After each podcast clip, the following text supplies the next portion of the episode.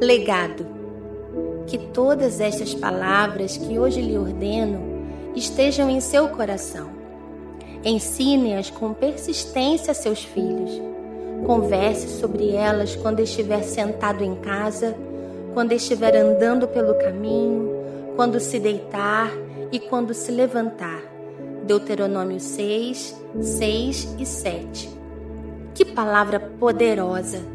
Essa palavra nos fala de legado e não de herança. E eu gostaria de compartilhar com vocês um testemunho que tenho vivido.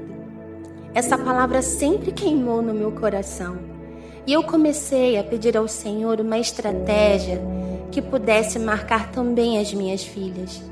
Algo que mostrasse a minha Juju e a minha Amanda na prática o que elas deveriam fazer com seus filhos algo que apontasse para Jesus e sobre manter a chama acesa sobre o altar.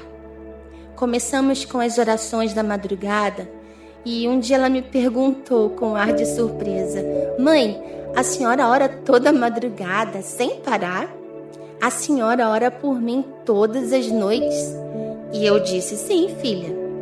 E naquele momento, o Senhor me fez lembrar de um testemunho que eu havia ouvido e daí o Espírito Santo me deu a estratégia. Eu respondi: E para você saber que a mãe acordou e orou por você, eu vou fazer um nozinho todas as madrugadas no seu cobertor. E quando você acordar, você vai saber que a mamãe clamou a Deus pela sua vida. E assim tenho feito. Semana passada, como estávamos fora, eu não fiz o nozinho, embora minha rotina não tivesse parado. E hoje ela perguntou: Mãe, você parou de orar? Eu disse: Não, filha. Mas essa semana estávamos na casa da vovó. A mãe orou e não conseguiu fazer o nozinho. Mas hoje você vai perceber o nozinho no seu cobertor outra vez. Eu fiquei muito feliz porque o Espírito Santo está mostrando a ela um legado que ela irá passar para a sua descendência.